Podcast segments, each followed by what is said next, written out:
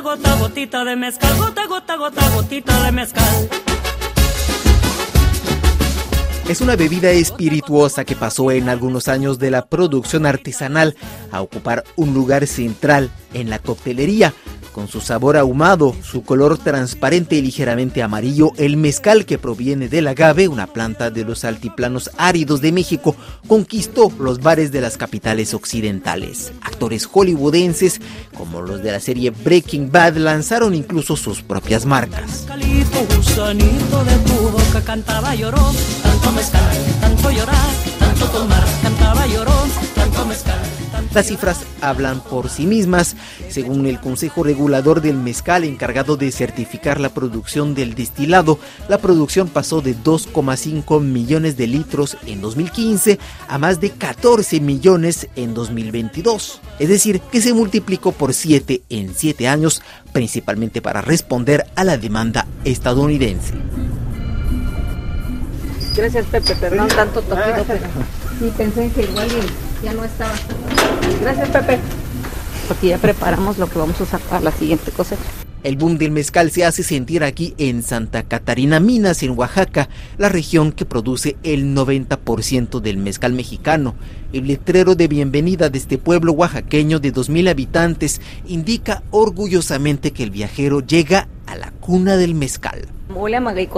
Graciela Ángeles Carreño nos abre las puertas del palenque de su familia, nombre con el que se conocen las destilerías de agave aquí en Oaxaca. Junto con sus empleados, Graciela perpetúa una tradición familiar que inició hace más de 100 años, cuando el mezcal apenas era conocido en México. Pues no había marca, no había botella, tú vienes con tu garrafón y ahí te servían tu mezcal y listo, ¿no? Mm. El consumo era local, no, no se vendía más allá de 60 kilómetros a la redonda. A principios de siglo en Minas habíamos cinco palenques. Palenques son las fábricas de mezcal. Para 2015 éramos como 15 palenques. Entre el 2020 y el, y el 2022 en Minas se abrieron entre 20 y 30 palenques nuevos. Pasamos de 15 a 50, ese es un fenómeno muy claro. No importa el tamaño del palenque, el punto es que es un palenque y este va a demandarte mate, maguey, leña y agua. Son las tres cosas, más mano de obra. En el camino, llegando aquí para, para conversar contigo, veía en los cerros que ya poco a poco se ve ya la tierra roja y ya no está verde, sembrada con eh, magueyes. Sí, otro de los impactos justo que vamos a ver con el boom del mezcal es lo que se conoce como ampliación de la frontera agrícola. ¿no? Se están sacrificando áreas de selva seca mm. O áreas de, de matorral, donde están quitando la vegetación nativa quemándola o destruyéndola para en su lugar sembrar maguey. En la destilería la visita inicia con los hornos donde se cuece el agave, también llamado maguey, una etapa que requiere grandes cantidades de leña.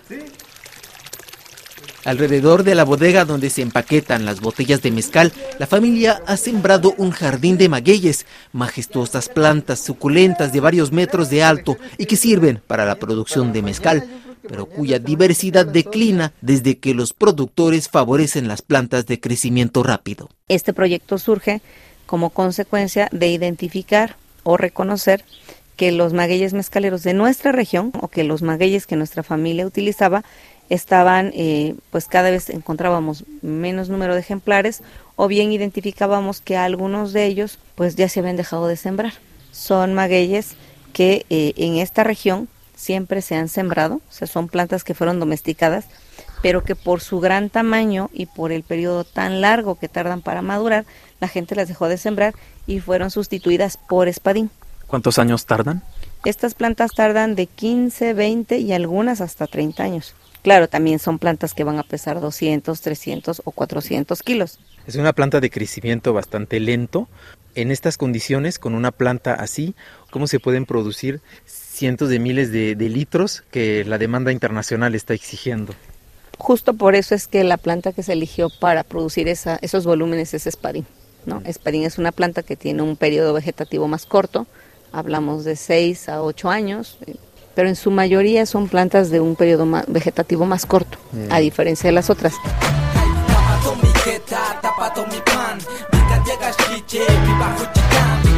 Para responder al auge exponencial de la demanda internacional de mezcal, amplias zonas del estado de Oaxaca se cubren de manchas color tierra, donde se alinean las plantaciones de maguey en monocultivos extensivos.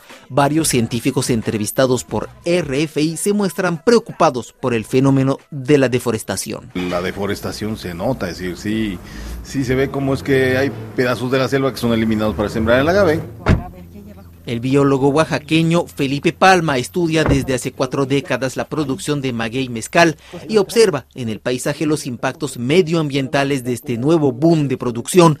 A unos 30 kilómetros de la capital del estado de Oaxaca, el doctor Palma nos enseña una parcela de arbustos deforestados, característica de la extensión de las áreas agrícolas dedicadas al agave. Es un cultivo de los más eh, dañinos precisamente para los ecosistemas porque es un cultivo de agave intensivo y extensivo y lo que hace es eliminar completamente la vegetación original. No tiene en cuenta curvas de nivel, la pendiente tan pronunciada que tiene la ladera, este, el tipo de suelo que se, se pierde fácilmente con las lluvias torrenciales que son muy ocasionales aquí. Lo más seguro también es que por lo que se ve es que se trata de un cultivo en donde ya hay eh, aplicación de, de pesticidas, de herbicidas, de insecticidas que son realmente dañinos. El control de la, de, sobre todo de la hierba, de, de, la maleza, pues se hacía tradicionalmente con machete, ¿no? Y pues con horas fue de fuerza hombre, ¿no? No creo que sea más barato, pero sí es más rápido que ahora usen un, por ejemplo, ¿no? Pues un herbicida en lugar de machetes y hombres para quitar la hierba. Este, y eso trae pues una serie de problemas gravísimos, ¿no?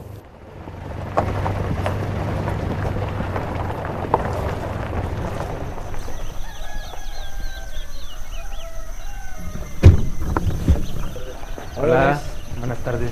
Rafael Morán. Emiliano Reyes. Eric. Sí. ¿Estaban probando mezcal? Sí, ahorita se apetece por el clima. Para todo mal, mezcal. Y para, todo bien, también. Si no hay remedio. Un litro y medio.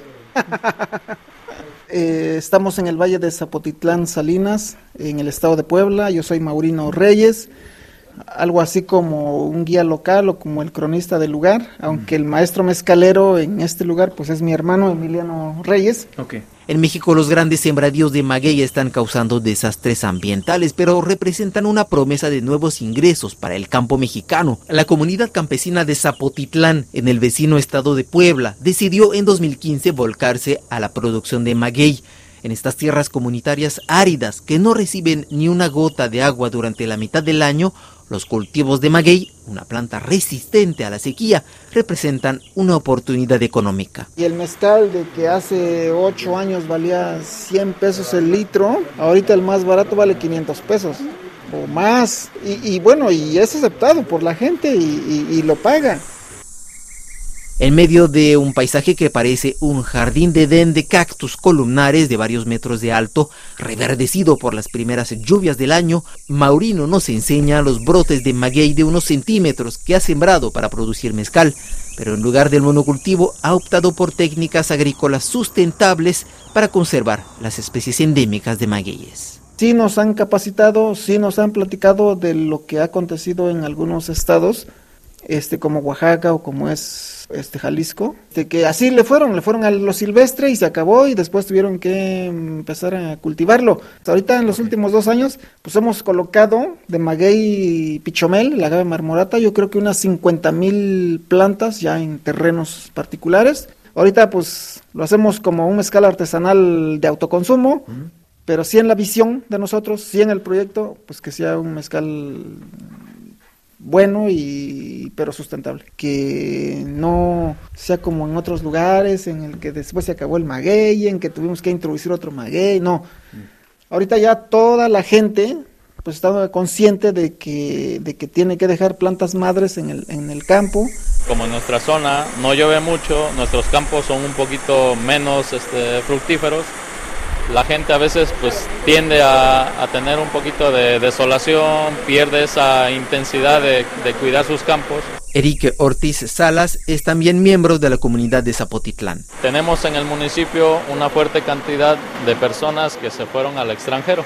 Del total de, de porcentaje del municipio, yo creo que sí estamos hablando ya fuertemente de un 40% que ya se, se fue para Estados Unidos. Con lo que los apoyos que ahorita vienen nuevamente del tema estatal, del tema federal, es de volver a rescatar los campos, los cultivos.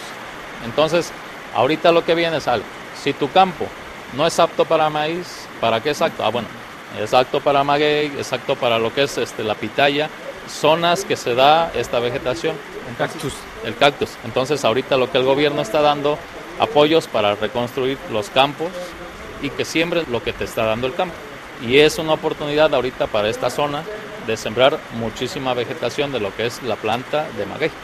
Y para mantener la extraordinaria diversidad de magueyes, la comunidad recibe los consejos técnicos de Alfonso Valiente, biólogo de la Universidad Autónoma de México que, junto con sus estudiantes, estudia la polinización de los cactus. Esta es una zona de altísima diversidad, estamos en el Valle de Tehuacán, en Cuicatlán. Yo empecé a venir al Valle de Tehuacán en el 1985 y recorrí muchas áreas y de repente había zonas llenas de uno de los agaves mezcaleros, que es el papalomé.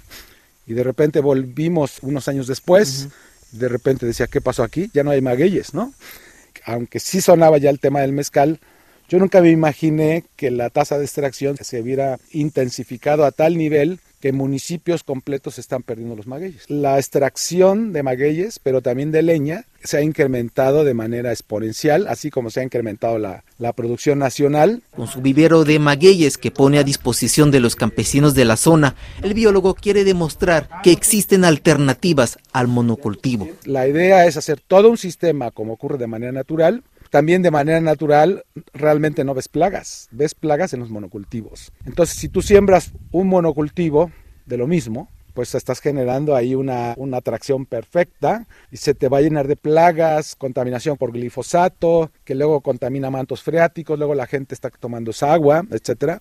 Entonces, ¿por qué estamos haciendo eso? Pues porque hay un paradigma social que viene de los 60 que realmente tenemos que erradicar, porque se puede producir planta y nuestras plantaciones, la, todas las plantas, tenemos una sobrevivencia del 78% de todas las trasplantadas, va para 5 años del primer trasplante y ya hay una plantación de 5 años que dentro de poco va a poder ser comerciada, aunque vamos a dejar 30% para que alimente, este, produzcan flores y alimente animales que dependen de ellos. ¿no? En la comunidad campesina de Zapotitlán, Maurino y sus compañeros ya han producido las primeras botellas de mezcal, evitando el uso de herbicidas, logrando así mantener la tradición de sus antepasados que producían esta bebida alcohólica sin dañar los ecosistemas. El desastre ambiental del mezcal en el sur de México un reportaje de Rafael Morán para Radio Francia Internacional, montaje Carmen Petelo. Si me traes bronca, me loco de a tiro. María, Rolando, penetra en tu barrio. soy la que retumba el bajo. Misma muchacha de pantalones anchos. Mexicano, aunque parezco del gabacho. Tengo ojos claros, fuera de rancho. Yo soy de la silla como de la Villa Pancho. Todos mis squad son unas jefas. Siempre estamos ready para hacer feria. A tu chica en histeria. Le di un mezcal y se le quitó lo seria.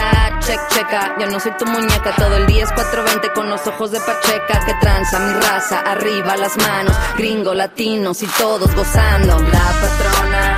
Tomando mezcal con corona. Yo soy la reina sin corona. Toma, toma el gusano en el mezcal. Flota, flota como la patrona. Tomando mezcal con corona. Yo soy la reina sin corona. Toma, toma el gusano en el mezcal. Flota, flota. Del norte al sur, del este al oeste. Llega mi hijo, las mexas presentes. Dando el rol, escuchando a Chente. Coahuila, Jalisco, mucho caliente. Toman tequila las mechicas. Y también las chicanitas. No te me vayas con la finta. Que me hierve la sangre y con la se me quita. Mexicana, mami mexicana. Soldadera, única de la chingada. Estoy haciendo oro a partir de nada. Chambeándole, sudando la lana. ¿Dónde está mi cohete? ¿Dónde está el mariachi? ¿Dónde está mi gente? Es México pariente, puro desmadre, mucho caliente. La patrona, tomando mezcal con corona. Yo soy la reina sin corona. Toma, toma el gusano en el mezcal. Flota, flota como la patrona. Tomando mezcal con corona. Yo soy la reina sin corona. Toma, toma el gusano en el mezcal. Flota, flota. Mariachi sonando, retumba la troca. La chota te sigue si huele la mota. Lo único que pido es ganar con mi tropa. Ni aunque te quites si te toca, te toca.